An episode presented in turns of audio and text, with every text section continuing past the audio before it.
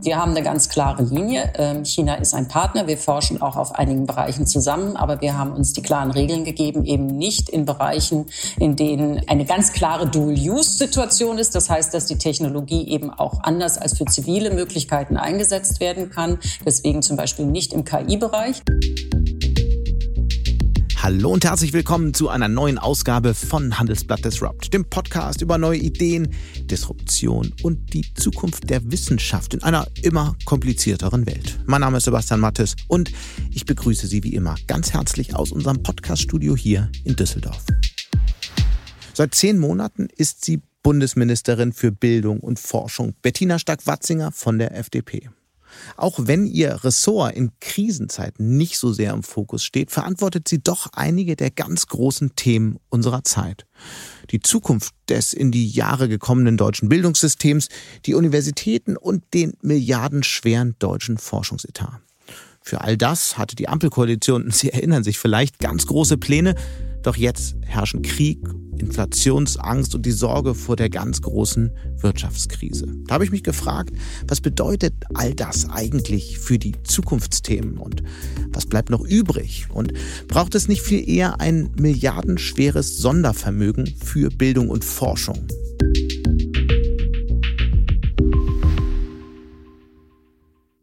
Und damit kommen wir zu meinem Interview mit Forschungs- und Bildungsministerin Bettina Stark-Watzinger in Berlin.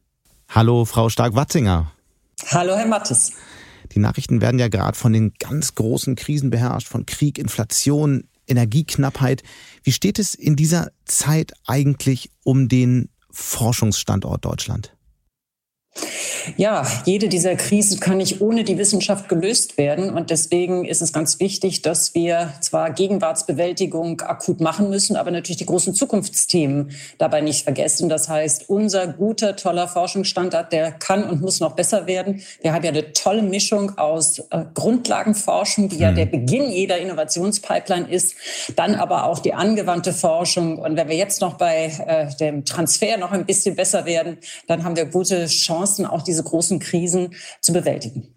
Haben Sie denn das Gefühl, dass das äh, passiert aktuell, wenn ich so auf die Zahlen schaue, fangen wir vielleicht mal bei den Unternehmen an. Schon 2020 haben ja deutsche Unternehmen weniger in Forschung, Forschung und Entwicklung investiert als einige europäische Nachbarländer. Und auch wenn man ähm, auf den staatlichen Forschungsetat schaut, dann gibt es da ja eher Verteilungskämpfe absehbar, weil ja die Dynamisierung, die eigentlich geplant war, jetzt so in dem Sinne möglicherweise nicht kommt und das Geld ja nun mehr denn je knapp ist. Also dieser Optimismus aus Ihrer ersten Antwort, ist der eigentlich realistisch am Ende? Oder spart dieses Land am Ende an der eigenen Zukunft? Zwei Punkte möchte ich in dem Zusammenhang erwähnen. Das eine ist, und das setze ich mal vor die Klammer, den ersten Punkt, ähm, wenn Sie unterwegs sind, es ist eine unheimliche Motivation bei den Wissenschaftlerinnen und Wissenschaftlern auch mitzuwirken, mhm. an der Lösung zu den großen Problemen mitzuwirken. Und das ist ja die Grundvoraussetzung Absolut. dafür, dass wir es schaffen. Und ähm, das motiviert auch. Also meine Stimmung, wenn ich in der Wissenschaft unterwegs bin, ist etwas anders als äh, die Stimmung im Land natürlich, weil ich das viele Positive sehe. Und das Zweite ist, und ähm, deswegen ähm, ist es ja auch richtig, dass wir jetzt ähm, bei den letzten Entlastungspaketen und auch bei der Ausstattung der Bundeswehr nicht an den Haushalt, an, den, äh, an, den an, der, an die Basis des Haushaltes herangegangen sind. Äh, denn der Pakt für Innovation und Forschung, also drei Prozent Aufwuchs garantiert für die außeruniversitären Forschungsinstitutionen und auch andere Institutionen. Aber jetzt dann auch der Zukunftsvertrag Studium um Lehre, um ja auch die Hochschulen, ein wichtiger Bestandteil in unserem Wissenschaftssystem äh, zu stärken, der wird kommen. Also insofern, dort wird nicht nicht gespart, aber natürlich werden die Herausforderungen für alle größer. Mhm, vor allem die Kosten steigen ja auch überall und ähm, da stellt sich schon die Frage, wenn wir vielleicht mal ähm, als erstes auf die Wirtschaft schauen. Ich hatte es ja anfangs schon gesagt, die Zahlen sind ja gerade im Bereich Forschung und Entwicklung in den vergangenen Jahren schon nicht so gut gewesen. Wenn man auf die aktuelle Situation schaut, ist die Lage ja die, dass gerade die Unternehmen durch die hohen Energie Kosten belastet werden und dann möglicherweise eben in diesem Bereich sparen bei Forschung und Entwicklung. Ist das ist das eine Entwicklung, die Sie besorgt? Ist das ein Thema, was Sie sehen oder konzentrieren Sie sich wirklich auf die staatlichen Forschungsthemen? Nein, wir brauchen die Kombination. Wir brauchen eigentlich alle Player. Also wir können große schaffen, wenn äh, Wissenschaft, äh, Politik und Wirtschaft, auch Zivilgesellschaft zusammenarbeitet. Und ähm, es ist in einer Krise leider oft eine schnelle Tendenz, an den Forschungsausgaben zu sparen, weil das natürlich etwas ist, was man dann ähm, relativ einfach einsparen kann. Aber das ist nicht zukunftsweisend. Was wir aber sehen in Deutschland, und das ist gut, ist, dass die Zahl der Start-ups, ähm, schauen Sie im Energiebereich, ähm, da gibt gibt es unheimlich viele Startups und dort ist auch sehr viel Venture Capital in den letzten Jahren geflossen. Das ist die Tendenz wirklich steigend. Ähm, das heißt, wir brauchen die Kombination aus Wissenschaft, etablierten Unternehmen, aber dann natürlich auch die Startups und die Ausgründung aus dem Hochschulbereich. Denn wir müssen insgesamt ja eine Veränderung ähm, in unserem Land, also die, die Wirtschaft steht ja insgesamt vor einem großen mhm. Veränderungsprozess, auch schon vor der Energiekrise, weil natürlich die Geschäftsmodelle sich ändern und wir auch hier neue Wege gehen müssen. Aber ich würde gerne noch mal für einen Moment bleiben bei diesem Argument, dass, ähm, dass die Unternehmen, dass den Unternehmen die Möglichkeiten mehr und mehr genommen werden, eigentlich zu investieren, in die Zukunft zu investieren. Ähm, gibt es denn da irgendwas, was die Bundesregierung tun kann, das zu unterstützen, genau daran zu arbeiten, was Sie auch gerade gesagt haben? Da hat es ja in den vergangenen Jahren verschiedene Ideen und Vorstöße gegeben, aber ist da noch mit mehr zu rechnen? Gibt es Möglichkeiten, ja, wie, wenn man so will, die deutsche Wirtschaft zukunftsfest zu machen? Welche Pläne haben Sie da? Ja, also wir machen natürlich äh, sehr viele Förderprogramme auch bei mir im Haus, die eine Kombination aus Wissenschaft und Wirtschaft darstellen. Gerade auch die Hochschulen für angewandte Wissenschaften arbeiten ja sehr eng mit, ähm, mit der Wirtschaft zusammen. Und wir haben ähm, uns als äh, neue Koalition ja auch das Ziel gegeben, hier den Fortschritt zu verstärken. Und deswegen haben wir zwei Initiativen noch einmal in, ähm, noch, werden wir in dieser Legislaturperiode angehen. Das eine ist, dass wir die ähm, Deutsche Agentur für Transfer und Innovation ins Leben rufen, mhm. dass wir eben auch schon regionale Stärken, die wir haben. Ich nenne jetzt mal ein Beispiel, das ist zwar immer gefährlich, aber ich mache es mal konkreter. Also wenn Sie bei mir in meinem schönen Heimatland Hessen sind, äh, da gibt es natürlich sehr viel äh, Optik. Ähm, und äh, dort werden auch die, ähm, die für die Satelliten teilweise die, die Gläser geschliffen. Und da hat man schon mal so eine Stärke, die man natürlich auch in neue Produkte umsetzen kann. Da geht es nicht mehr nur um Kameras, sondern da geht es um Hightech. Und ähm, hier die Stärken ähm, vorher, die, die vorhanden sind, nochmal zu stärken und dort das Innovationssystem regional zu stärken, das ist, ähm, ist etwas, das deutlich noch ähm, ähm, sich entwickeln kann. Und das Zweite ist natürlich, wir brauchen auch die Deep Tech-Ausgründung. Wir brauchen auch im Bereich, wenn Sie Kernfusion denken, wenn wir die Sonne auf der Erde nachbilden können, das wäre ja so ein Mondfahrtprojekt, das wir haben könnten, ähm, das, äh, dann haben wir ja das Energieproblem wirklich für die Zukunft gelöst und dass wir hier auch äh, die Ausgründungen aus Universitäten sehen, dass wir hier den Know-how, das Know-how, das aus der Grundlagenforschung kommt, dann auch sehen und deswegen werden wir diese Transferbrücken auch weiter bauen. Da geht es darum, wie kann man Universitäten unterstützen, dass sie überhaupt den Raum bieten. Es fängt mit Makerspaces an, mit Entrepreneurship in, in der Lehre. Mhm. Aber dann auch, wie kommt privates Kapital, das wir brauchen, um die Probleme zu lösen, dorthin, also dort auch hier den Transfer stärker zu schaffen. All das zusätzlich für unsere Agentur für Sprunginnovation, denn das sehen wir. Wir brauchen natürlich Weiterentwicklung des Bestehenden, aber wir brauchen auch in vielen Bereichen doch Sprunginnovationen. Also im Zentrum geht es um diese beiden Agenturen, die DATI, die also sozusagen die Schnittstelle verbessern soll zwischen Forschung, Investoren und, und, und Unternehmertum letztlich und die Agentur für Sprunginnovation Innovation, die wir hier auch zum, den Chef hatten wir im Podcast schon mehrfach zu Gast, äh, die ja schon seit einiger Zeit am Start ist. Das werden wir nachher noch ein Stück weit vertiefen. Mhm. Ich würde gern, bevor wir das tun, über Sie sprechen, weil Sie ja all diese Zusammenhänge, die über die wir nachher diskutieren wollen, über die wir schon diskutiert haben, seit vielen Jahren kennen. Sie haben selbst VWL studiert, bei einer Bank gearbeitet, in London sogar noch Psychologie studiert. Sie haben an der European Business School gelehrt, waren Geschäftsführerin für die Forschungseinrichtung Löwe Zentrum, das ist das heutige Leibniz-Institut für Finanzmarktforschung. Und Sie sind seit 2017 FDP-Abgeordnete im Deutschen Bundestag. Was hat Sie eigentlich, wenn man so auf diesen Lebenslauf schaut, hat mich das gewundert, was hat Sie eigentlich am Ende in die Politik verschlagen? Was war Ihre Motivation für diesen Wechsel? Also eine ganz kleine Korrektur, weil bei Lebensläufen sollte man wirklich auch ordentlich sein. Ich habe an der EBS äh, nicht gelehrt, sondern ich war Academic Manager im Finance Department. Den ähm, Unterschied müssen Sie uns jetzt erst mal erklären. ja, gut, ich habe dort mit aufgebaut ähm, und okay. habe auch, die EBS hat sich ja in Richtung Forschung entwickelt. Also ich war da äh, schon im, im Wissenschaftsmanagementbereich. Was hat mich dazu gebracht? Ja, das war mein Studium. Das war mein Studium, wenn man Volkswirtschaftslehre studiert. Und ähm, als ich studiert habe, war es noch nicht ganz so ökonometrisch ausgeprägt, wie es heute in vielen Fällen ist. Also da hat man sich natürlich noch sehr viel mit Themen beschäftigt, ähm, mit normativen Themen, also mit Theorien. Mhm. Ähm, und man hat sich auch viel mit Finanzwissenschaft beschäftigt. Und das hat mich schon fasziniert. Und ähm, sie haben ein Psychologiestudium, ähm, also ich konnte das Grundstudium machen in Großbritannien. Wir sind dann zurückgegangen. Ich würde heute Verhaltensökonomie studieren, also diese Kombination aus Modellen, aber dann den Mensch, ich sage das vereinfacht das jetzt natürlich ganz mhm. furchtbar, ähm, äh, mit einzubeziehen, das finde ich super spannend und das hilft uns auch viel verstehen, ähm, was passiert um uns herum. Wie kam es denn zu dem Psychologiestudium dann nach all dem, was Sie vorher schon gemacht haben? Und wie hilft Ihnen das, das vielleicht heute? Das hat mir hat mich schon immer interessiert und äh, ich habe wirklich diese Chance genutzt, dieses dieses äh, Bruchsjahr einmal ins Ausland gehen und dort nicht arbeiten können. Ähm, das habe ich genutzt, um dann noch mal auch eine Horizonterweiterung zu machen. Da war noch gar nicht so die Rede von lebenslangem Lernen, ja, von Erweiterung, aber mhm. ähm, es hilft schon, weil man sich in manchen Situationen bewusst wird, dass wir äh, so wie wir leben. Es gibt auch das spannende Buch äh, äh Framers, dass wir doch auch sehr stark in Frames leben, ähm, dass wir auch viel durch unsere Sozialisation an Shortcuts nehmen im täglichen Leben bei der vielen Informationsflut, die auf uns hereinbricht. Und äh, ich würde nicht sagen, dass ich das in jeder Minute äh, meiner Entscheidungen äh, immer präsent habe, aber ab und zu schafft man es mal einen Schritt zurückzutreten und darüber mal nachzudenken und vielleicht auch eine andere Entscheidung zu treffen und nicht immer nur äh, linear weiterzugehen. Mhm. Jetzt sind Sie äh, Forschungsministerin. Warum eigentlich? Weil kein anderes Amt frei war oder haben Sie den Posten tatsächlich, haben Sie auf dem Posten tatsächlich eine Mission?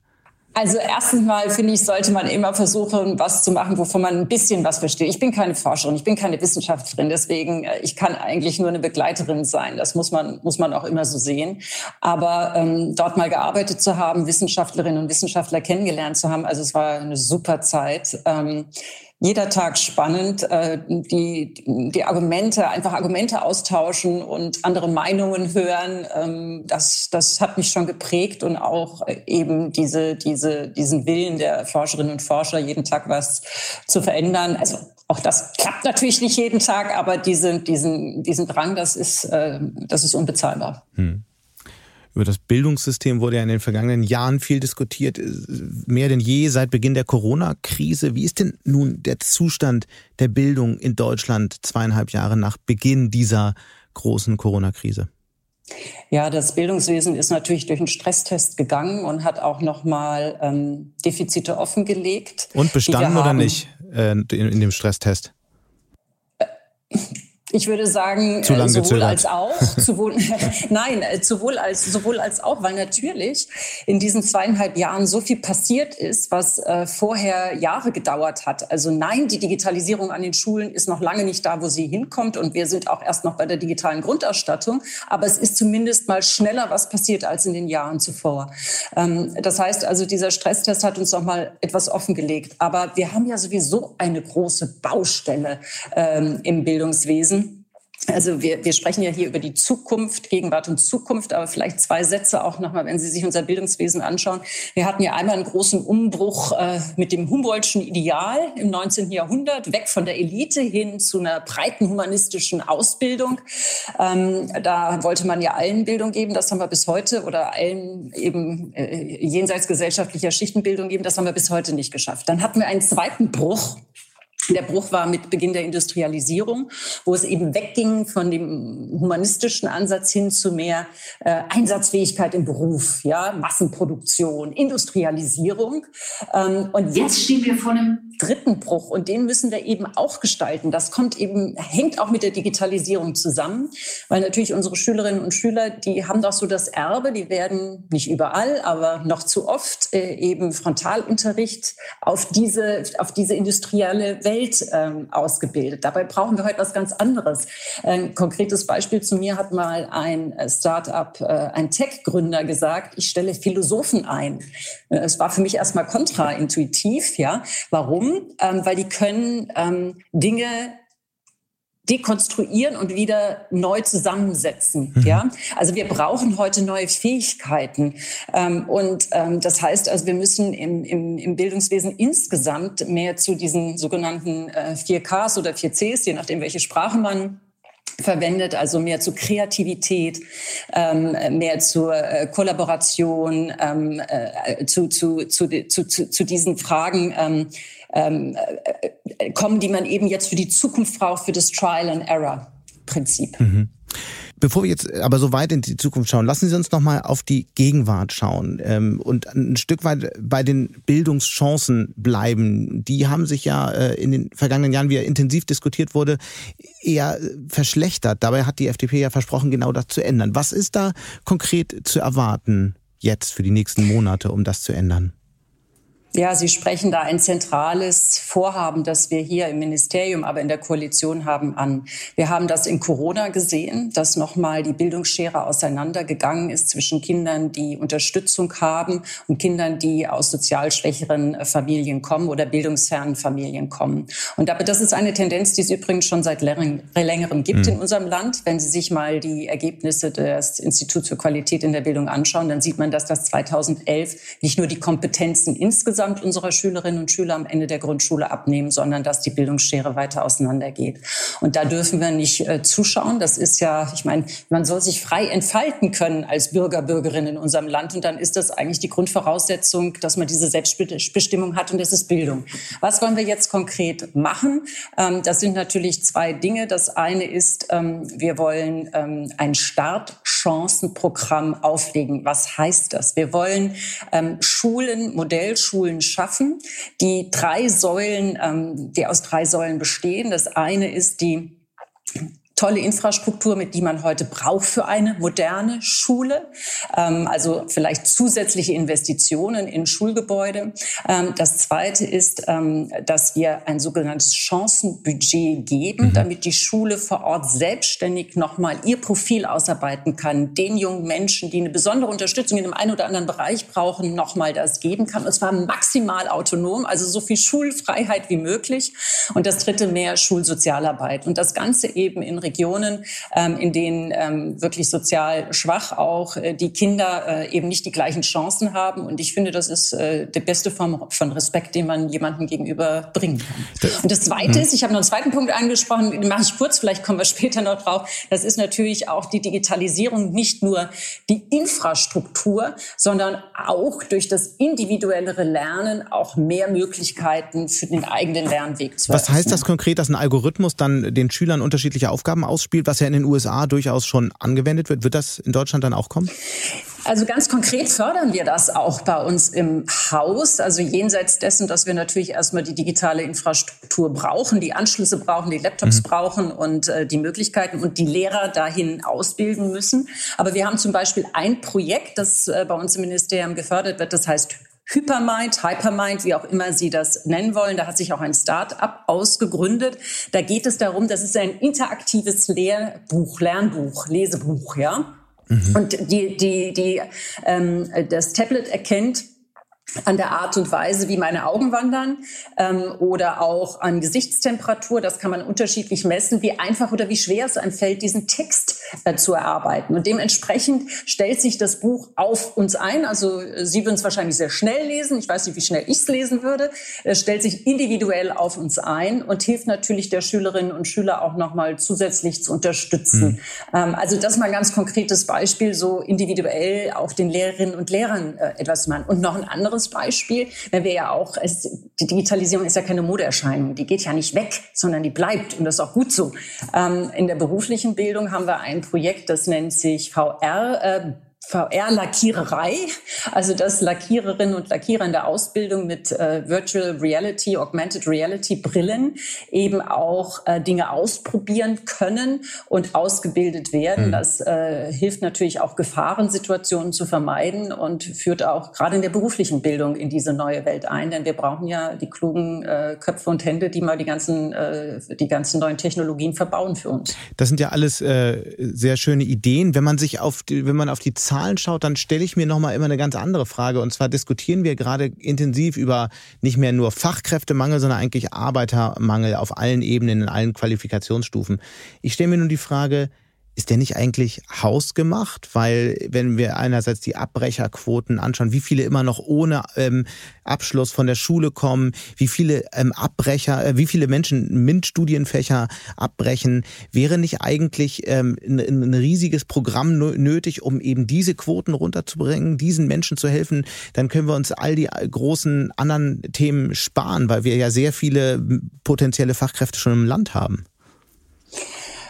Also hier aktiv zu werden, das hat eine doppelte Dividende. Zum einen natürlich die Lebenschancen für jeden Einzelnen. Ja, wenn man die Schule äh, verlässt ohne Ausbildung, dann ist der oder ohne Abschluss, mhm. sollte ich sagen, dann ist natürlich der spätere Lebenswerk viel schwieriger und das wirkt sich auf alle Absolut. Lebensbereiche Aber was können wir da tun Punkt. konkret? Ja, und äh, das Zweite ist natürlich für uns, wir brauchen die Arbeitskräfte. Das haben Sie gesagt. Wir machen mit dem Startchancenprogramm ja etwas, wo wir wirklich dafür sorgen, dass die Kinder, die keine Unterstützung haben, ähm, ähm, eben dann bis zum Abschluss geführt werden. Idealerweise auch einen guten Abschluss, sie die Wahlfreiheit für alles haben. Das sehen wir als, als Anstoßen, als, als Vorbildfunktion, als, äh, es kann nämlich funktionieren. Es gibt ja auch viele private Stiftungen, die das schon machen, aber wir müssen es eben nicht, es darf nicht davon abhängig sein, auf welche Schule ich per Zufall gehe, sondern es muss dann auch wirklich ähm, für die jungen Menschen zugänglich sein. Und vor allen Dingen müssen wir auch äh, viel besser zusammenarbeiten. Ja, wenn Studienabbrecher heute ähm, die Universität verlassen, dann müssen sie ein Angebot bekommen, vielleicht in die berufliche Bildung zu gehen. Und das ist auch der Wunsch der Wirtschaft, das zu tun. Also hier müssen wir äh, hinkommen, erstmal gar nicht dazu kommen lassen. Mhm. Da sind die Länder gefordert mit einer guten Ausbildung. Wir unterstützen mit speziellen Programmen, sei es, dass wir mithelfen bei der Digitalisierung oder durch zum Beispiel Startchancen. Und dann hinterher die Übergänge zwischen den einzelnen Bereichen, die müssen viel hm. besser sein. Und trotzdem werden wir auch eine Fachkräfteeinwanderung brauchen, aber trotzdem ja. äh, die Chancen zu geben. Aber die wird halt nicht so äh, leicht, ne? weil in vielen Ländern, äh, aus denen Menschen bisher eingewandert sind, gibt es auch Vollbeschäftigung und auch einen demografischen Wandel. Insofern ähm, müssen wir, glaube ich, doch eher auch ein Stück weit bei uns selbst suchen. Nun bin ich bei all Ihrem Optimismus, muss ich trotzdem nochmal noch mal nachfragen, denn ich kann den nicht ganz teilen. Ich glaube, dass die Situation sich an vielen Schulen noch drastisch verschlechtern wird, denn wenn, die Zahlen richtig sind, fehlen an deutschen Schulen bis zu 40.000 Lehrerinnen und Lehrern ähm, ähm, ähm nach aktuellen Zahlen das ist ja nicht über Nacht passiert, sondern da steht ja eine Entwicklung hinter, die seit vielen Jahren absehbar ist. Und es steht auch gleichzeitig eine Entwicklung dahinter, die sich nicht innerhalb von wenigen Wochen umkehren lässt. So, die Frage ist jetzt, da, da, da nimmt doch das Drama seinen Lauf und ähm, da wird sich nicht so wahnsinnig viel verbessern, sondern man wird auf viele Jahre den Mangel verwalten, oder? Also ich bewundere teilweise die Ruhe der Familien, ähm, weil ja doch sehr viel ausgeglichen werden muss äh, dann auch zu Hause. Und der Lehrermangel, den Sie eben angesprochen haben, der war vorhersehbar. Manchmal verstärkt sich noch äh, ein Trend, ähm, aber der war vorhersehbar. Und ich habe neulich eine Mutter in einem Interview gehört, ähm, die sagte, ich möchte, dass Ministerpräsidenten nicht nur Bäume umarmen, sondern auch Kinder. Und ähm, jetzt finde ich es gut, dass man sich um Klimaschutz kümmert. Also bitte, ne, ähm, manchmal ist das Bild dann von der Person kontraintuitiv, die das macht, aber jenseits dessen ähm, was damit ja zum Ausdruck kommt, ist, es muss eine hohe Priorität haben, das Thema. Ähm, weil selbst ja, wenn wir es nicht über Nacht ändern können, muss es ja unser Ziel sein, daran zu arbeiten, es schnellstmöglich zu ändern. Und wir sehen ja auch, dass ähm, zu viele äh, Studierende, die Lehramt studieren, äh, das Studium abbrechen. Also hier muss man sich fragen, warum. Man muss sie besser durch Studien begleiten. Man muss vielleicht auch früher schon mal eine Praxisphase haben, äh, um zu sehen, ähm, wie passt der Beruf ja auch seit vielen Jahren so. Ich erinnere mich, dass das ja. vor zehn Jahren schon eine große Debatte war. Man fragt sich eben bei so vielen Themen im Bildungssystem, seit Jahren sprechen wir über die gleichen Dinge. Es dreht sich immer im Kreis und man fragt sich, warum ändert sich substanziell am Ende so wenig? Das ist eine gute Frage, die ich mir oft stelle. Und ich versuche ja auch das Thema durchaus ähm, also mein Streben ist es auch, das Thema immer auf die äh, Agenda zu setzen, weil es ist eben ein Thema, dass Sie nicht sofort ein Flatterband durchschneiden, sondern es sind äh, wirklich äh, Wege, die man beschreiten muss. Es sind Investitionen in die Zukunft, aber sie sind dringend notwendig. Und ähm, Wahrscheinlich ist es so, dass ähm, die Reaktion in der Politik natürlich noch sehr stark auf das äh, folgt, wo, wo die Stimmen sich erheben und äh, die Familien, die bildungsnah sind und ihren Kindern gute Chancen geben, die, die arbeiten dafür und äh, die anderen erheben ihre Stimme nicht so. Und deswegen haben wir uns als Koalition ja auch vorgenommen, wirklich daran mitzuwirken, trotz all der Probleme des Föderalismus, mhm. die dabei bestehen. Das wäre jetzt ehrlich gesagt meine nächste Frage. Wir sprechen jetzt schon ganz, ganz lange über Schulen und ein bisschen über Universitäten, aber eigentlich sind ja Schulen gar nicht Ihr Thema. Wie sehr schmerzt Sie das eigentlich, dass, dass es am Ende gar, ja, gar nicht äh, so sehr auf Sie ankommt, sondern dass das irgendwo anders liegt? Und wie sehr müsste man dieses System nicht eigentlich ändern, um wirklich echte Reformen antreiben zu können? Hm. Also zum einen möchte ich vorneweg schicken, es geht wirklich nicht um eine zentrale Bildungspolitik. Das müssen Sie natürlich Meine politisch jetzt sagen. Nein, nein, das ist mein Traum und meine Vorstellung, das ist nicht nur mein Traum, das zeigen ja auch Studien, eine selbstständige Schule. Motivierte Lehrer, die selbst entscheiden können, die nicht Erfüllungsgehilfen von Bürokratie okay. sind, sondern Lernbegleiter. Wir brauchen Aber das könnte ja der Bund Länder, auch organisieren. Ach, ich bin eigentlich sehr dafür, dass man nah an den, an da, wo das, wo das Thema ist, die Entscheidung trifft, weil ähm, pädagogische Konzepte und Schulen können ja durchaus unterschiedlich sein. Auch die Länder, die natürlich nochmal ähm, äh, einen, einen guten Blick haben, was bei ihnen notwendig ist. Aber jetzt kommt das Aber. Ich bin ja dafür, dass wir den, dass wir da was tun. Deswegen steht es ja auch schon im Koalitionsvertrag ähm, drin, dass wir eben das Kooperationsgebot wollen. Schauen Sie sich die Digitalisierung an. Das wäre doch prima, wenn wir hier eine klare Aufgabenteilung hätten, dass wir nicht vier Ebenen hätten, bis das Geld aus dem Digitalpakt ankommt mhm. und jede Ebene vielleicht nochmal einen Schnaps Bürokratie drauflegt äh, und am Ende dann wir uns selber die Hände fesseln, obwohl wir das Geld haben. Und ähm, klar, Lieferketten sind manchmal ein Problem, aber zumindest ähm, es könnte schneller gehen. Glauben Sie, dass das kommt, Themen, dass das Kooperationsgebot kommt? Veränderung, Veränderung geschieht immer dann, wenn ähm, der Druck groß ist. Schauen Sie, wir bauen jetzt zum Glück, äh, wir, wir beschleunigen Planungsverfahren in unserem Land. Ja, wie lange haben wir uns das gewünscht? Das passiert jetzt mit LNG-Terminals. Es kommen noch neue Gesetzesinitiativen für andere Infrastrukturprojekte rein. Das ist dringend notwendig, weil die Leute das nicht mehr verstehen und ich kann das nachvollziehen, äh, dass wir eigentlich alles haben, die klugen Menschen und das Geld. Im Augenblick natürlich äh, ist es schwierig, äh, Baukapazitäten zu bekommen. Aber ähm, wir haben uns in den letzten Jahrzehnten zu sehr gehindert und das muss sich ändern und deswegen ähm, das Angebot von unserer Seite steht, dass wir bei bestimmten Dingen eine klare Aufgabenteilung finden. Ich, ich sehe es halt, also klar, dass die LNG-Terminals kommen, weil sonst die Wohnzimmer kalt werden. Das hat jetzt irgendwie jeder verstanden. Da ist wirklich eine große Dramatik. Wenn wir uns äh, das Bildungssystem angucken, ist die akute Dramatik ja also die ist natürlich da, aber die ist natürlich seit vielen, vielen Jahren da. Deswegen frage ich mich, was ist da jetzt so anders als vor sieben, acht, zwölf, 14 Jahren? Wenn Unterricht ausfallen muss, wenn Lehrerinnen und Lehrer nicht mehr zur Fortbildung gehen können, weil, ähm, weil sie gar nicht äh, die Freistunden bekommen, um das nachzuvollziehen. Wenn wir sehen, dass äh, in, in der Corona-Pandemie leider Schulen geschlossen wurden, wir wissen ja heute, dass es falsch war, ähm, und die digitale Verbindung äh, und auch die digitalen pädagogischen Konzepte nicht da waren, dann ähm, hat es, glaube ich, jetzt auch jeder verstanden, dass das passieren muss. Und ähm, das wird auch nicht mehr weggehen, dieser Druck. Mhm. Der wird immer sichtbar bleiben. Und äh, insofern arbeiten wir doch jeden Tag ein Stück daran, dass wir, ähm, dass äh, alle an jeder, an seiner oder ihrer Stelle das Stück, äh, das System ein Stück besser machen. Sie haben die Schulschließung in Corona angesprochen. Das haben sich ja jetzt sehr viele wortreich, ähm, haben wortreich ausgeschlossen, dass es nochmal dazu kommt wegen Corona. Eine andere Sorge ist nun, könnte es wegen kalter Klassenzimmer passieren oder schließen Sie das auch aus? Das darf nicht passieren. Da haben wir uns auch im Kabinett darüber verständigt. Also wir haben jetzt über Schulklassen gesprochen. Für mich gilt das Gleiche für die Hochschulen. Auch hier haben die jungen Menschen sich sehr solidarisch gezeigt in der Krise. Mhm. äh, sehr geräuschlos, haben sich oft auch impfen lassen, also haben wirklich ihren Teil dazu beigetragen. Und deswegen darf das nicht wieder passieren, dass ein so wichtiger Teil des Lebens äh, ähm, eingeschränkt wird. Und äh, da sind wir uns auch einig. Und äh, die Bildungseinrichtungen gehören zwar nicht zur ganz klassischen kritischen Infrastruktur, dass noch Wasser aus unseren Hähnen kommt, aber sie gehören zur geschützten Infrastruktur. Und das ist gut so. Das heißt, sie sind prioritär zu bedienen. Ich würde gerne noch mal kurz über die Universitäten sprechen. Wenn man sich so die allgemeinen Ranglisten anschaut, das habe ich jetzt im Grunde seit Studientagen getan, das haben Sie wahrscheinlich in der Vergangenheit auch viel getan, tun es bis heute sind ja die deutschen Unis, äh, schneiden die deutschen Unis nicht so großartig ab. Da ist dann eine TU München, die auf Platz 50 kommt. Die ersten Plätze kennen wir alle, sind von MIT, Stanford und Harvard belegt unter den besten 100 sind in dem QS University Ranking, glaube ich, nur drei deutsche Universitäten. Keine, ähm, so glauben Sie sich, dass sich das noch irgendwann mal ändert oder müssen wir uns damit jetzt einfach abfinden?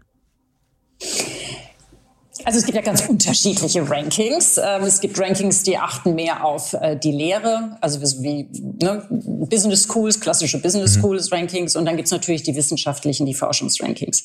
Mit der Exzellenzinitiative, und ich halte die für absolut richtig und ähm, notwendig und wir führen sie ja in der Exzellenzstrategie jetzt weiter. Ab dem, ab dem Herbst ähm, machen wir ja bereiten wir die Ausschreibung vor für die nächste Runde, damit wir diese Leuchttürme der Sichtbarkeit schaffen, damit äh, wir attraktiv sind. International Forschung ist so international geworden, das ist toll, es kennt keine Grenzen, dass wir ein attraktiver Wissenschaftsstandort sind. Mhm. So, jetzt habe ich gesagt, hm, da können wir noch besser werden, aber ich will auch mal eine Stärke von uns noch mal hervorheben und das ist die Grundlagenforschung, die wir auch so solide finanziert haben, wo Wissenschaftsfreiheit wirklich uneingeschränkt herrscht.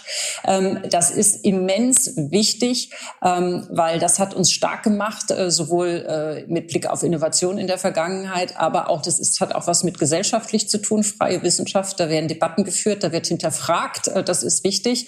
Und ähm, das ist nicht überall so. Also insofern können, haben wir da wirklich einen Pfund, auf das wir aufbauen können. Mhm. Gerade in dieser freien Wissenschaft, die Sie ansprechen, das ist interessant, dass Sie das gerade sagen. Ich hatte das auf, auf auf den Zettel als nächsten Punkt. Gibt es ja jetzt eine ganz große Diskussion über einen möglichen äh, Verteilungskampf. Ähm, Forschungsprojekte werden gekürzt. Wissen Sie selbst, viele Kritiker sprechen von einem Kahlschlag. Was steckt dahinter? Ist die Sorge berechtigt und, und, und was wird da in den nächsten Jahren passieren? Also erstmal freue ich mich, dass das Budget des Bundesministeriums für Bildung und Forschung in dieser Legislaturperiode um drei Milliarden Euro wachsen wird, entgegen dessen, was vorher in der mittelfristigen Finanzplanung äh, stand. Sie haben aber ein Thema angesprochen. Ähm, natürlich ähm, gibt es auch mal Situationen, in der Veränderungen passieren müssen. Ähm, Sie haben einen Bereich angesprochen, der in diesem Sommer ja ähm, ähm, äh, zu lesen war dass wir in einem in einer Förderlinie statt 105 Millionen Euro nur 100 Millionen Euro ähm, ausbringen konnten aus verschiedenen Gründen und dadurch einige Neubewilligungen nicht haben stattfinden können. Ähm, also es wurde nicht gekürzt, das will ich jetzt nur noch mal, also kein, kein bestehendes Projekt wurde, äh, wurde äh, abgebrochen oder eingeschränkt. Mhm. Aber natürlich verstehe ich, wir haben auch äh, in unserem Wissenschaftssystem sehr viel Drittmittelforschung und Drittmittelforschung, ähm, oft ähm, wissenschaftliche Mitarbeiterinnen und Mitarbeiter werden darüber finanziert und müssen immer wieder eine Anschlussfinanzierung bekommen. Und das ist natürlich, verstehe ich, äh, dass, äh, dass das dann auch nicht einfach ist für die betroffenen Personen. Und deswegen müssen wir schauen, dass wir eben innerhalb, wie wir in den Formaten, wie wir Wissenschaft fördern, ähm, kommunikativ gut und planbar für alle Beteiligten sind, äh, damit eben ähm, diese Planungssicherheit besteht im Wissenschaftsbetrieb verändert sich immer mal was, aber dass zumindest mhm. ähm, das keine äh, negativen oder zu negativen Auswirkungen auf den Einzelnen hat. Habe ich Sie eigentlich anfangs richtig verstanden, dass die Dynamisierung bei Forschung und Hochschulen, bei den Budgets, die vereinbart war, ich glaube drei Prozent ähm, waren geplant, ähm, dass die kommen wie vereinbart? Kann man damit ja. rechnen? Ja, die kommt ab nächstem Jahr. Und da, da kommt auch nichts mehr zwischen, keine ähm, aktuelle Sparrunde, das, das ist garantiert.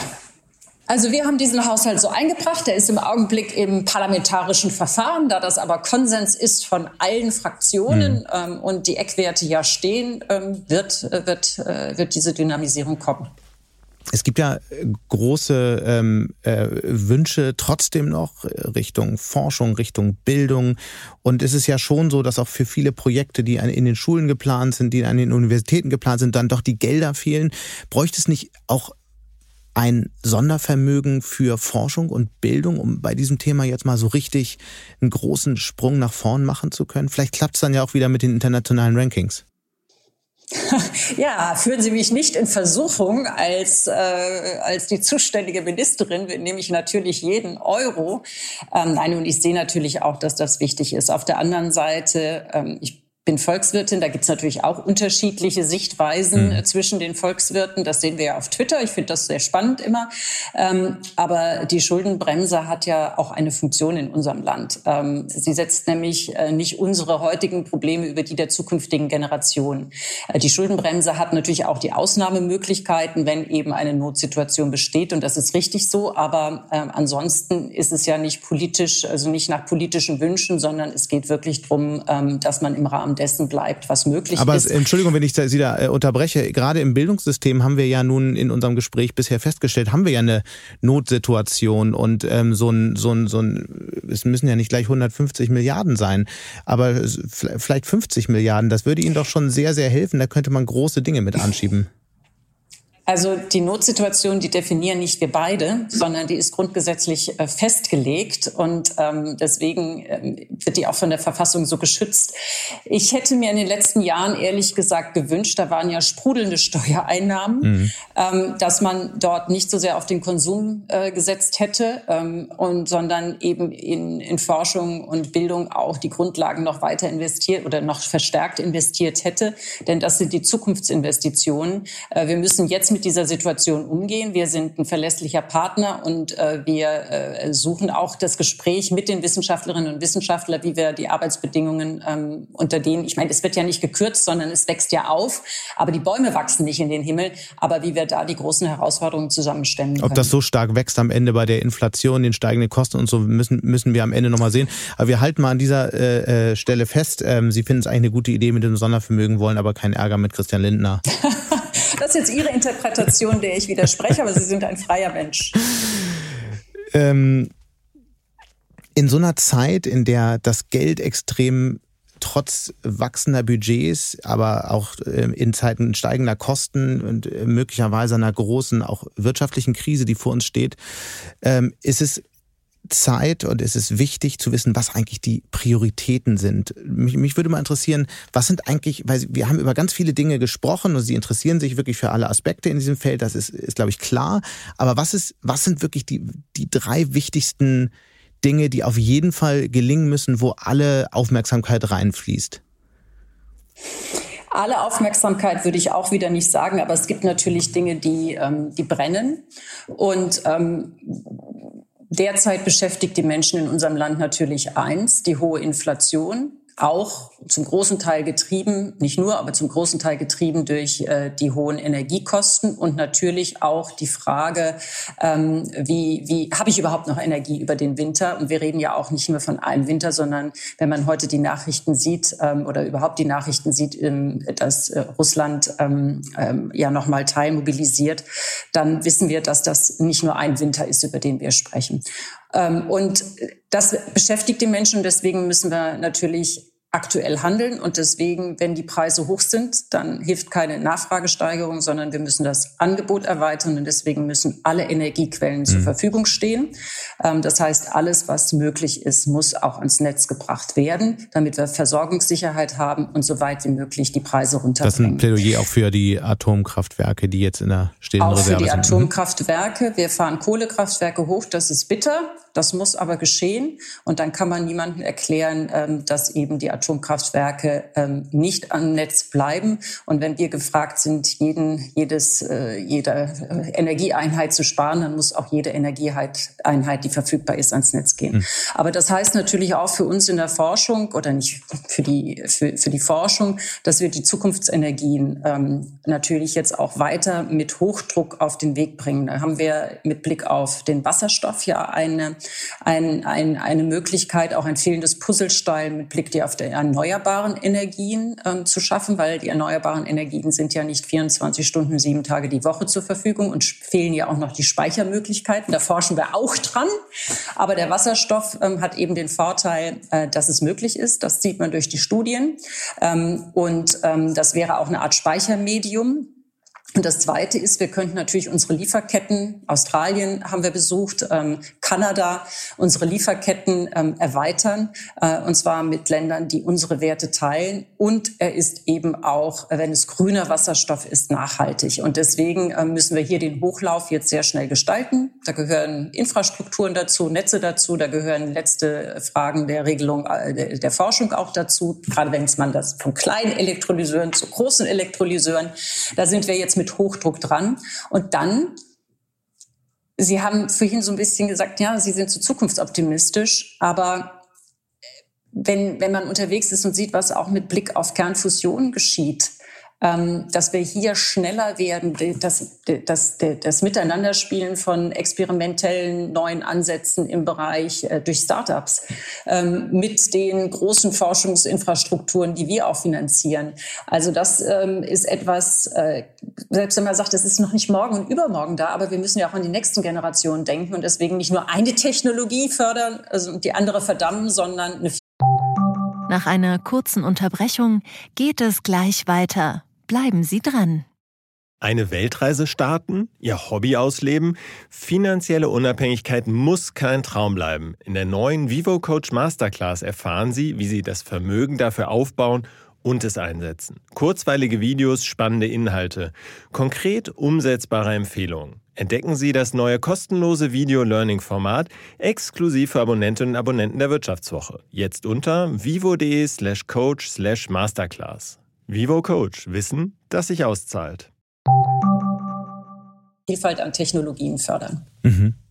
Ich habe mich im natürlich Vorfeld auch, auch viel mit Kritik beschäftigt. Es gibt ja nicht, nicht breite Kritik an, an der Arbeit Ihres Ministeriums, aber es gibt schon so ein paar kritische Stimmen und eine davon lautet, äh, dass die Politik aus dem Haus angesichts der großen Komplexität und angesichts der dann doch möglicherweise nicht so schnell steigenden Budgets, wie, wie es eigentlich nötig wäre, äh, zu sehr nach dem Gießkannenprinzip stattfindet und zu wenig wirklich echte Prioritäten gesetzt werden. Wie antworten Sie auf solche Kritik? Also zum einen ist es so, dass der, der Haushalt des äh, Bundesministeriums für Bildung und Forschung natürlich zu 80 Prozent auch gebunden ist in langfristigen Finanzierungszusagen. Mhm. Und auch das ist ja Teil der Verlässlichkeit und Teil der Stärke unseres Landes. Was wir aber jetzt in den nächsten Wochen vorstellen werden, und das ist im Koalitionsvertrag so ähm, vereinbart, ist die Zukunftsstrategie Forschung und Innovation. Und was steckt dahinter? Diese großen Fragen Fragestellungen, die wir haben. Und ich bin bei Ihnen. Es ist, ist teilweise sehr fragmentiert, die Forschung, die wir machen, dass wir auch das, was schon an guter Forschung da ist, eben äh, zusammenbringen in den Missionen, ähm, Forschungslücken erkennen und ähm, gezielt schließen, damit wir eben diese großen Fragestellungen mit dem, was uns zur Verfügung steht, was schon da ist und mhm. was wir zusätzlich machen können, zu schließen. Und diese sieben Missionen, die sind im Koalitionsvertrag hinterlegt und die sind auch richtig. Das heißt, in dieser Zukunftsstrategie werden dann die Technologien Technologiefelder definiert, in die dann die gesamte Aufmerksamkeit fließt? Also nicht nur Technologiefelder, diese sieben Missionen haben eben auch Fragestellungen zu Demokratie und zu einer resilienten Gesellschaft. Ähm, denn wenn wir das nicht haben, dann brauchen wir uns über die anderen Fragen überhaupt gar keine Gedanken machen. Das, äh, können Sie das mal ein bisschen erklären? Das kann ich mir gerade noch nicht so richtig vorstellen. Ja, jede Technologie braucht ja auch eine Gesellschaft, die sie akzeptiert, die sie mitträgt. Mhm. Wir müssen auch Verständnis äh, haben dafür, äh, wo wir herkommen, Geschichte, wo wir hingehen. Wir müssen die Fragestellung von, wie leben wir in der Gesellschaft zusammen? Was gibt es für Entwicklungen mit Blick auf Antisemitismus, Rassismus? Ach, das sind dann sozialwissenschaftliche Fragestellungen. Genau, sozusagen. Okay. genau. Interessant. Ähm, im, im, vor dem Hintergrund ja die Systemfrage. Und es gibt ja immer noch äh, größere und kleinere Forschungskooperationen ähm, mit China. Wie sieht eigentlich hier die Zukunft aus? Weil Fakt ist ja schon, Deutschland fällt im internationalen Vergleich bei Schlüsseltechnologien zurück. China holt nicht nur auf, sondern überholt in einigen Feldern, ist nicht nur ein, ja, wenn man so will, Systemrivale, sondern immer mehr auch ein ganz starker ökonomischer Rivale. Wie lange wollen wir eigentlich mit äh, wissenschaftlichen Kooperationen noch helfen, den ökonomischen Rivalen stärker zu machen? Ja, das eine ist natürlich die Frage des Wettbewerbs, aber Sie haben einen anderen Aspekt nicht ähm, angesprochen und das ist ja auch die Frage, ähm, wofür wird, werden wissenschaftliche Erkenntnisse in China genutzt, wenn wir über das Thema KI sprechen, wenn es also gegen die Menschenwürde, gegen Menschenrechte eingesetzt wird ähm, und, ähm, und wo findet eigentlich Technologietransfer dann dorthin statt. Mhm. Und wir haben eine ganz klare Linie. Ähm, China ist ein Partner, wir forschen auch auf einigen Bereichen zusammen, aber wir haben uns die klaren Regeln gegeben, eben nicht in Bereichen, in denen ähm, eben äh, die eine ganz klare Dual-Use-Situation ist. Das heißt, dass die Technologie eben auch anders als für zivile Möglichkeiten eingesetzt werden kann. Deswegen zum Beispiel nicht im KI-Bereich. Und das Zweite ist, dass wir natürlich auch erkennen, dass Wissenschaft eingesetzt wird für äh, Technologietransfer ähm, und deswegen die Sensibilisierung, dass eine Zusammenarbeit äh, mit Ländern und China ist im Augenblick eben prominent in, im Fokus mhm. mit Ländern, die nicht die Wissenschaftsfreiheit haben, die andere Gesetzgebung haben, dass man hier nicht naiv sein kann, sondern dass man hier auch ähm, dann immer sich eigene Regeln Aber Sie können ja eigentlich muss. nichts machen, weil die Universitäten haben ja die Freiheit, ihre Partner auszusuchen, oder? In der Tat ist die Wissenschaft frei, das ist auch gut so, aber sie hat auch eine Verantwortung und daran kann man sie auch erinnern. Und ähm, ähm, die Frage der Konfuzius-Institute ist eine ganz klare Frage, wo man ähm, jetzt sagen muss, es hat sich eine Entwicklung in China stattgefunden. Die sollten eigentlich an keiner Universität mehr sein. Das sind die Institute, die ja aus China heraus finanziert werden und in Deutschland genau. aktiv sind, genau. Wenn wir eine Sekunde noch bei China äh, bleiben, bei dem Hightech-Wettstreit zwischen China und den USA und dem, der Rolle, die Europa da in der Mitte spielt. Sie sind Ökonomin, Sie sind ähm, Ministerin, die auf der Schnittstelle vieler dieser Themen sitzt. Hat Europa eigentlich als Standort technologisch dann in diesem Kräftespiel überhaupt noch eine Chance? Und wenn ja, in welchen Feldern eigentlich? Also das sind ganz unterschiedliche Felder, die es natürlich gibt. Äh, wenn Sie mal schauen, wir haben den mRNA-Impfstoff hier in Deutschland, in Europa sage ich jetzt mal, weil ich bin vollkommen bei Ihnen. Wenn man in einer Zeit wie dieser muss man Europa stärken, wenn nicht jetzt, wann dann, ähm, hier entwickelt. Und wir können wirklich tolle, ähm, tolle Innovationen. Wir sollten deshalb ähm, natürlich nach China schauen, aber das sollte nicht alles in Abwehrreaktion nur sein, sondern wir sollten unsere Hausaufgaben machen, nämlich den europäischen Forschungsraum besser vernetzen und stärken. Da gibt es auch schon einiges, da müssen wir weiter dran arbeiten und vor allen Dingen mit unseren Wertepartnern zusammenforschen. Deswegen war ich ja auch in den USA und in Kanada und dort ist auch eine große, ein großes Interesse und Bereitschaft, weil ja nicht nur wir uns diese Frage stellen, sondern auch andere demokratische Länder sich diese mhm. Frage stellen. Wenn man so auf die Welt schaut, ähm, denke ich dann immer so, okay, es ist natürlich nur ein Bruchteil der Länder wirklich demokratische Systeme. Ist das eigentlich sozusagen müssen wir es damit abfinden oder muss man doch irgendwie einen Weg finden, dann mit, mit Ländern, die ein anderes System haben, am Ende irgendwie zusammenzuarbeiten? Weil es natürlich klar, in, in Asien, es steht eine riesige Mittelschicht, es werden ähm, bedeutende Forschungsinstitute, gibt es heute schon, werden noch mehr bedeutende Forschungsinstitute entstehen. Wie, wie, wie funktioniert das? Wie, wie funktioniert dann Wissenschaft und Kooperation in so einer viel komplexeren Welt? Man kann ja nicht nur mit Freunden am Ende Handel treiben und zusammenarbeiten, oder doch? Nein. Ähm, das ist natürlich eine Skala, die man sich anschauen muss. Man, äh, die Wissenschaft ist in der Regel das Letzte, was geht, weil das nochmal Brücken sind, gerade auch in Forschungseinrichtungen, in Universitäten. Das sind ja meistens Orte, in denen es nicht ideologisch zugeht. Also Russland war dann äh, mit Beginn des Krieges ein Punkt, da mussten wir wirklich, haben wir am nächsten Tag die Forschungskooperationen eingestellt. Aber natürlich sind Universitäten, ich meine, Universitäten verändern ein Land. Da entsteht was Neues. Warum haben autoritäre Staaten Angst vor freier Wissenschaft? Warum ist da die Wissenschaftsfreiheit eingeschränkt? Weil das natürlich ähm, ähm, nicht zu kontrollieren ist, weil dort andere Werte gelten. Und deswegen ist es wichtig, dass wir auch mit schwierigen Staaten eben diese wissenschaftlichen Kooperationen noch haben. Aber sie haben dann eben auch irgendwann eine Grenze. Und deswegen gerade Asien, die überspringen ja teilweise diese Länder. Und Afrika kann genauso sein. Da sind die politischen Verhältnisse natürlich in einigen Ländern dann instabil. Das macht es sehr schwierig. Mhm. Aber die überspringen ja ganze Generationen von Technologien, die wir genutzt haben. Auch ein konkretes Beispiel. Wir arbeiten mit Namibia zusammen mit Blick auf grünen Wasserstoff. Die haben den Wind, die haben äh, die Sonne. Wasser ist noch ein bisschen das Thema. Mit muss man schauen, wie man auch genug äh, Wasser dann zur Verfügung stellt. Wir bilden dort aus. Ja, ähm, und wir werden dort äh, vielleicht unsere Technologien made in Germany verkaufen können, aber die haben die Fachkräfte dann vor Ort und haben eben äh, die Ressourcen. Und da bieten sich neue Möglichkeiten. Und deswegen ist Wissenschaftspolitik auch ein Stück weit, aber da sind wir auch eng in Austausch mit dem Auswärtigen Amt. Es hat natürlich auch eine, eine, eine, internationale Komponente, die immer was mit Politik auch zu tun hat. Letzte Frage dazu, aber das würde mich wirklich nochmal interessieren. China wirbt in einem beeindruckenden Maße Studentinnen und Studenten aus Afrika an und bildet die in China aus. Das äh, hilft natürlich aus ganz vielen verschiedenen Gründen. Das wird ja so ein bisschen äh, aus Europa heraus auch gemacht, aber man könnte es natürlich viel stärker machen. Das würde auch in Europa einige Probleme lösen. Ist das eine Idee, die Sie für verfolgenswert halten? Ja, also wir schätzen die Studierenden, die zu uns kommen, die internationalen, ja wirklich hoch. Wir unterstützen den Deutschen Akademischen Austauschdienst mhm. dort auch, dass das möglich ist, dass junge Menschen zu uns kommen und hier studieren.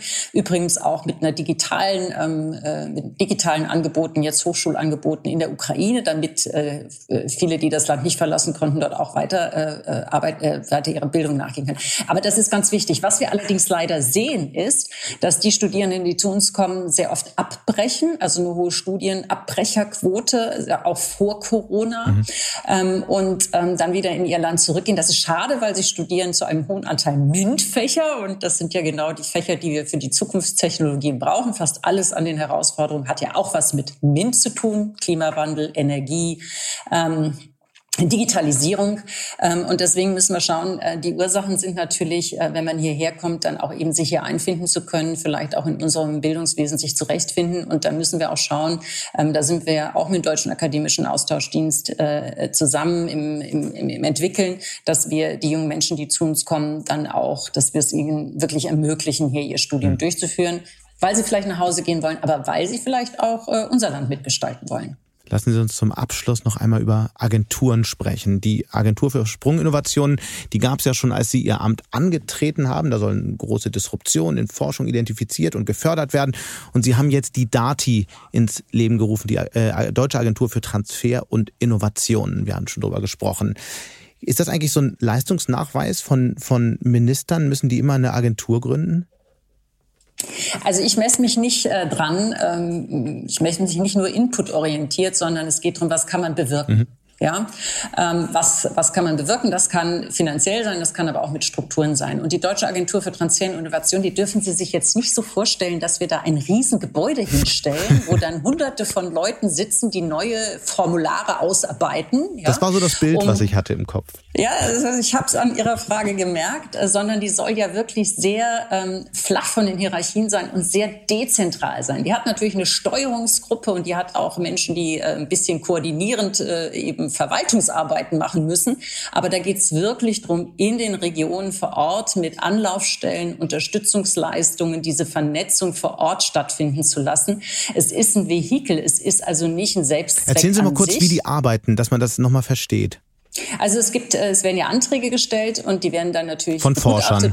Von, ja, von, ja, nicht nur von Forschern, sondern das ist ja gerade diese Vernetzung von Hochschulen angewandter ähm, Wissenschaft zusammen mit kann auch eine Verwaltung sein, mhm. kann die Zivilgesellschaft sein. Es kann auch um soziale Innovationen sich handeln.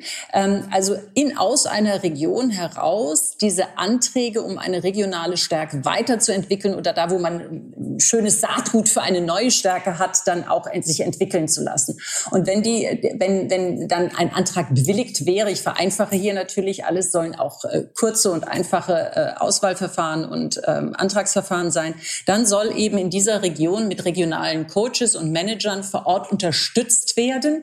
Aber das soll eigentlich sehr selbstständig vor Ort arbeiten. Und, ähm, und äh, wie gesagt, natürlich gibt es Gremien, die auch die Begutachtung machen, die auch so die generellen Leitlinien und Leitplanken festschlagen. Aber es soll eben sehr dezentral sein. Das heißt jetzt Agentur, aber ähm, äh, eher, hm. äh, eher als Begriff. Mit was für ein Budget und, äh, ähm, arbeiten die? Ja, das ist natürlich jetzt aufwachsend. Ähm, zum einen natürlich, weil wir auch die Verlässlichkeit in den bestehenden Förderlinien haben. Wir fangen jetzt an ähm, mit 50 äh, Millionen und das entwickelt sich aber über die Zeit hinweg weiter. Wir haben ja jetzt auch bei der Agentur für Sprunginnovation neben mehr Freiheit das Freiheitsgesetz soll ja in diesem Jahr noch beschlossen werden. Glauben Sie, dass das äh, kommt? Es geht ja in diesem ja. Freiheitsgesetz darum, dass diese Agenturen wirklich auch unternehmerische Entscheidungen treffen können. Richtig, ähm, richtig. Glauben Sie wirklich, dass es kommt? Es gibt da ja verschiedene Widerstände, auch in der Bundesregierung.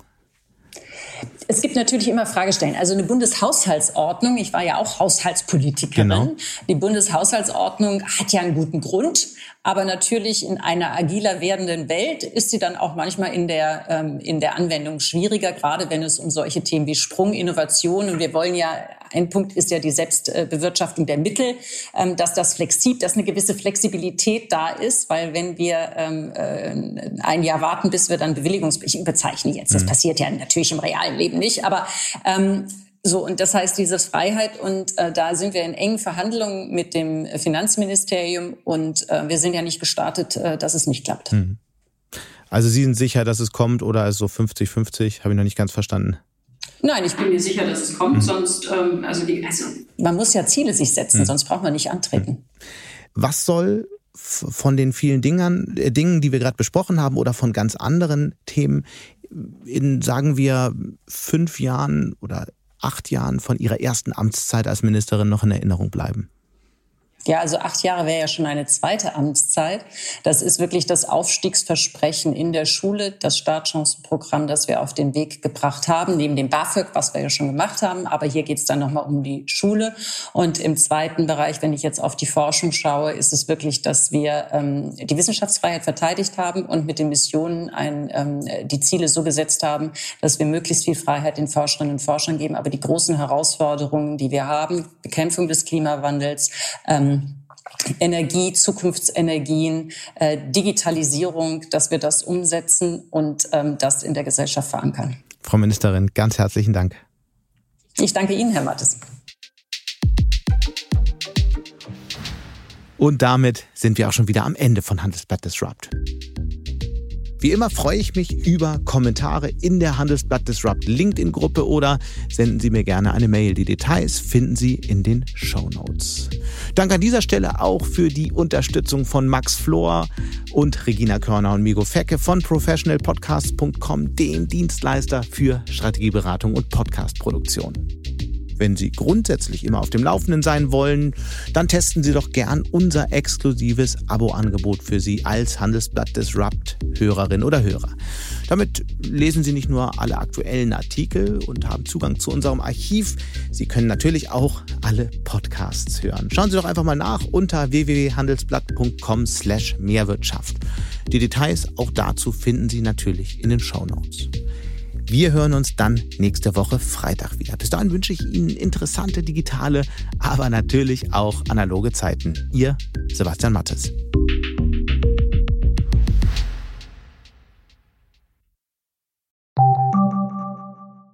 KI wird Ihr Business verändern. Wie können Sie davon profitieren? Tyler Wessing ist eine internationale Wirtschaftskanzlei. Weltweit arbeiten wir mit Technologieführern und Innovationstreibern zusammen. Wir beraten Sie bei Fragen zu strategischen Akquisitionen oder der Entwicklung konkreter Anwendungsszenarien, genauso wie zum Schutz des geistigen Eigentums oder zum KI-Recht. Investieren Sie in KI. Entwickeln Sie sich weiter mit KI. Mit uns. Wir wissen wie. Tyler Wessing. you